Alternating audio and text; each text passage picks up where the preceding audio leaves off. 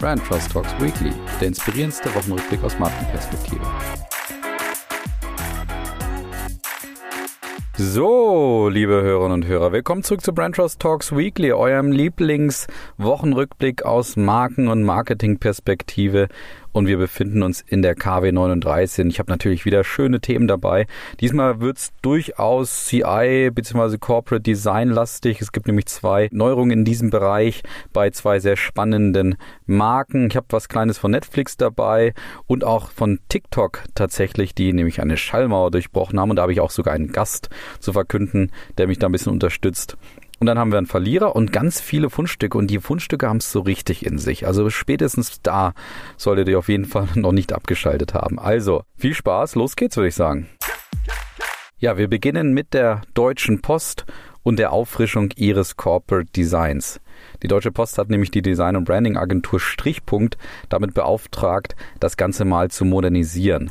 Und so ist es unter anderem, dass das Posthorn, dieses ganz ikonische schwarze Posthorn auf gelbem Grund, auch weiterhin natürlich erhalten bleibt und vor allen Dingen auch im Zentrum des Markenauftritts der Deutschen Post auch bleiben wird. Das Gelb bleibt zum Glück auch erhalten, wird allerdings ergänzt durch so ein, ja, so ein Mintgrün, was öfter mal einfach in Online-Medien oder auch auf Printmedien so ein bisschen die Akzente nochmal setzen soll. Zudem ist es so, dass die Deutsche Post auch ein KI-basiertes Tool noch bekommen wird von Strich Punkt, um die ganzen Layouts in den ganzen Filialen etc. auch einfacher umzusetzen und das Marketing dort einfach effizienter umzusetzen. Insgesamt sagt die Deutsche Post auch, es war eine Zeit für eine Modernisierung des Auftritts, um eben über alle Touchpoints auch ein konsistentes Markenerlebnis zu bieten.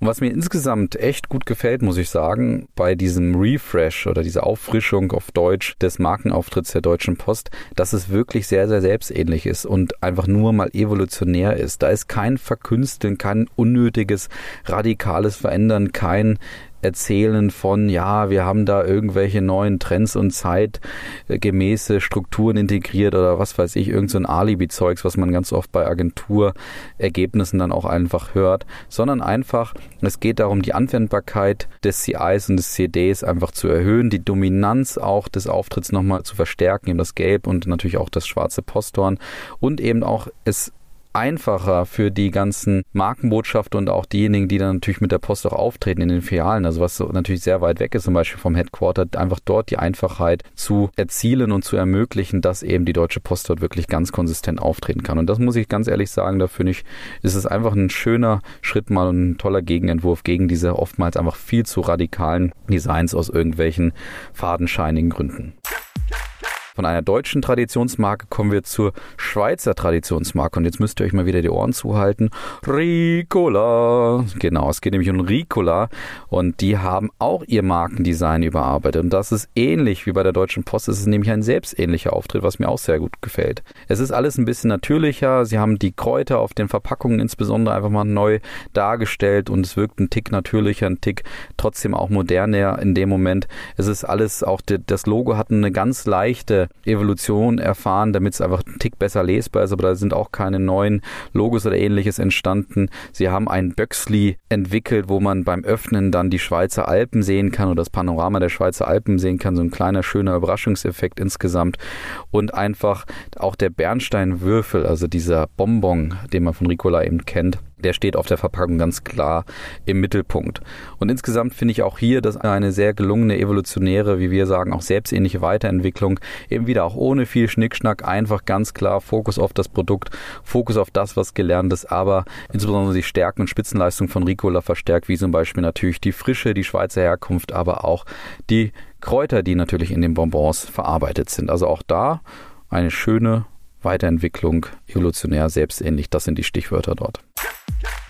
Und das dritte Thema, da sind wir bei Netflix. Und zwar ist ja schon hinlänglich bekannt, dass Netflix gerade sein Geschäftsmodell absichert und das versucht abzusichern, indem sie zum Beispiel den Einstieg in das Geschäft mit Videospielen gerade forcieren. Im Sommer haben sie dazu einen Experten von EA Sport zum Beispiel abgeworben.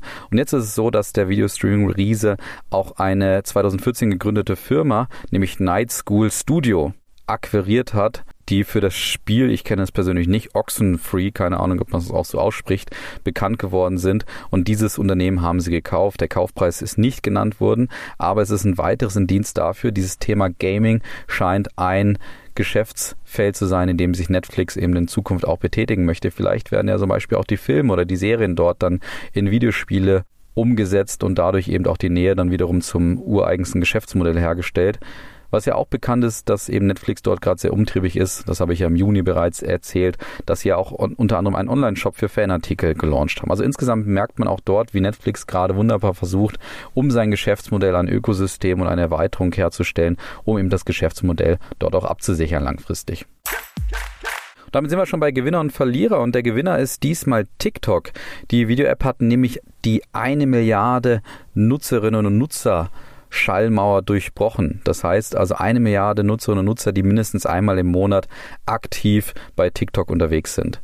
Und damit ist TikTok die einzige Online-Plattform, die wirklich nachweisen kann, dass sie eine globale Reichweite hat, weil sie natürlich jetzt in Richtung, sag ich mal, Facebook-Sphäre unterwegs sind, zwar noch ein Stück weit davon entfernt sind, aber natürlich auch einen anderen Fokus haben, was auch ihr Modell und ihr Social Media Modell angeht, aber trotzdem ein großer Erfolg für diese Online-Plattform. Und aus meiner Sicht, warum sie es unter anderem auch geschafft haben, weil sie es immer wieder schaffen, sich auch selbst ähnlich weiterzuentwickeln, nämlich indem sie zum Beispiel sehr treu bei sich bleiben, aber das Ganze um Lerninhalte erweitert haben vor einigen Monaten und zum Beispiel auch Partner der Europameisterschaft in diesem Sommer waren und damit wunderbar ihre starke Position bei den jüngeren Zielgruppen verstärkt haben und das Produkt Fußball eben auch diesen jüngeren Zielgruppen wieder wiederum näher gebracht haben. Allerdings habe ich auch noch einen Experten dabei, nämlich Matthias Saalfrank, Kollege von mir bei Brand Trust, der sich seit jeher mit dem Thema TikTok sehr intensiv auseinandergesetzt hat und dort nochmal einiges zu liefern hat, warum denn TikTok diese Schallmauer durchbrochen hat und was eigentlich das Erfolgsgeheimnis von TikTok ist. Also zunächst einmal eine Milliarde aktive User in gerade einmal vier Jahren. Das ist natürlich eine Riesengeschichte für TikTok. Und im Grunde gibt es eigentlich so drei Faktoren, die dieses Wachstum begünstigt haben. Und der erste und wichtigste Faktor meiner Meinung nach ist der brutale Fokus von TikTok auf Kurzvideoformate. TikTok ist mit diesen 60 bis mittlerweile 180 Sekunden Videos groß geworden, haben sich nur darauf konzentriert, haben nichts anderes gemacht und stehen einfach wie keine andere Plattform für das Thema Kurzvideos. Das bringt mich auch gleich zu dem zweiten Faktor und zwar die immer kürzer werdende Aufmerksamkeitsspanne. Wir Menschen sehnen uns nach immer kürzeren, immer intensiveren, immer inspirativeren, immer emotionaleren, kurzen Reizen, die wir bekommen. Und das spielt dem Thema Kurzvideos natürlich voll in die Karten. Der dritte und auch eigentlich der entscheidende Faktor ist das Thema Corona-Pandemie. Vor mittlerweile 18 Monaten waren wir plötzlich alle daheim gesessen. Gerade die junge Generation, also die Hauptzielgruppe von TikTok ist so zwischen 14 und 22, waren plötzlich abgeschnitten vom kompletten sozialen Leben. Man, es war langweilig, man wusste nichts mit sich anzufangen. Und da war TikTok mit diesen kurzen, emotionalen, inspirativen Reizen natürlich ein Heilsbringer für die Jugend, sag ich mal. Auf der einen Seite, weil es Zerstreuung herbeigeführt hat, auf der anderen Seite aber auch, weil es eine Bühne gegeben hat, auf der man sich in seinen eigenen vier Wänden von zu Hause aus ohne große Kosten selbst ausdrücken konnte, selbst mitteilen konnte. Und das hat natürlich die Art und Weise, wie wir Content konsumieren, wie wir Content konsumieren wollen, auch nachhaltig verändert. Ja, vielen Dank, Matthias. Was man bei TikTok noch dazu ergänzen muss, allerdings ist auch, dass TikTok es auch weiterhin schafft, sich auch im Bereich der Technologien weiterzuentwickeln und vor allen Dingen auch den Zielgruppen, die ja nicht nur die Nutzerinnen und Nutzer sind, sondern auch diejenigen, die dort Sponsorings und Werbung schalten zum Beispiel, dass das natürlich auch die entscheidenden Partner sind. Für die hat nämlich TikTok gerade auf dem globalen Marketing-Event einige neue Innovationen vorgestellt, die eben vor allen Dingen das Thema Brand Safety auch betreffen. Das heißt, TikTok ist sich bewusst, dass Marken nur bei ihnen auf der Plattform sich tummeln werden, wenn gesichert ist, dass eben das Thema Brand Safety dort auch gewährleistet ist. Deswegen investiert TikTok da gerade sehr stark eben, um auch diese Partner langfristig auch zufriedenzustellen und an sich zu binden. Verlierer ist Neckermann. Und zwar, weil der Neckermann Online-Shop jetzt final endlich geschlossen wurde von der Otto Group. Und die Otto Group hat da nicht nur Neckermann geschlossen diese Woche oder dieser Tage, sondern auch weitere Spezialistenmarken wie zum Beispiel Schlafwelt, Naturloft, den Otto Baumarkt oder auch Your Home. All diese Online-Marken sind natürlich Geschichte, wobei natürlich Neckermann dort die profilierteste und natürlich bekannteste und fast schon traditionellste Marke war, wo jetzt eben der Stecker gezogen wurde. Auf der neckermann.de Seite sieht man jetzt nur noch einen Verweis, dass man eben die Produkte, die man vielleicht vorher bei Neckermann gekauft hat, jetzt auch bei otto.de kaufen kann. Und hinter dieser Schließung dieser ganzen Spezialistenmarken und Spezialisten-Online-Plattformen steht das Ziel von Otto wirklich mit Amazon in Konkurrenz zu treten. Otto hatte eben das Ziel, dort einen Amazon-ähnlichen Marktplatz jetzt zu starten mit einem unheimlich breiten Produktspektrum und eben Angebot von Drittanbietern und sind da auch gerade ganz gut auf dem Weg, haben schon 2500 neue Händler auf der Plattform, bieten mehr als 5 Millionen Produkte im Shop und haben derzeit eben eine noch nie dagewesene Menge und Ausfall auf otto.de, was außerdem auch dazu führte, dass man im letzten Geschäftsjahr 3,7 Millionen Neukundinnen und Kunden erreichen und gewinnen konnte. Und das ist eben auch der Grund, dass man eben diesen ganzen Fokus jetzt auf otto.de lenken möchte und deswegen die ganzen Spezialshops schließt. Ist natürlich herausfordernd jetzt für Otto, dass man trotzdem natürlich auch eine Orientierung auf der Webseite herstellt und auch kreiert. Aber auch da kann man sich natürlich von Amazon einiges abschauen. Und ich glaube, dass das durchaus eine mögliche erfolgreiche Strategie ist, mit der Otto jetzt dort gerade startet. Trotzdem natürlich schade, dass so, ein alt, so eine altehrwürdige Marke wie Neckermann jetzt offensichtlich verschwindet. Und kommen wir noch zu den Fundstücken. Da habe ich dieser Tage drei Stück und die sind durchaus hart.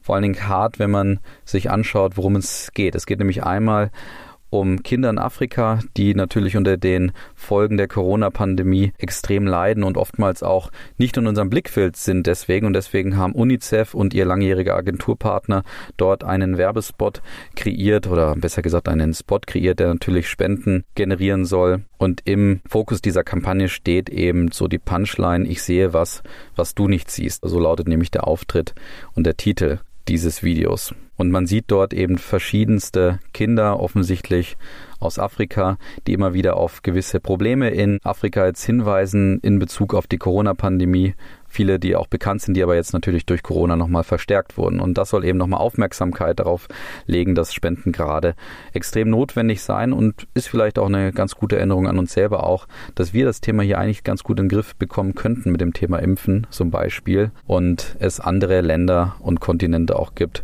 wo es ganz anders aussieht. Also das ist auf jeden Fall der erste harte Film, kann ich sagen. Das zweite harte Fundstück kommt nämlich von Sea-Watch, die auch auf ein Problem aufmerksam machen wollen. Und da geht es natürlich um das Thema Seenotrettung.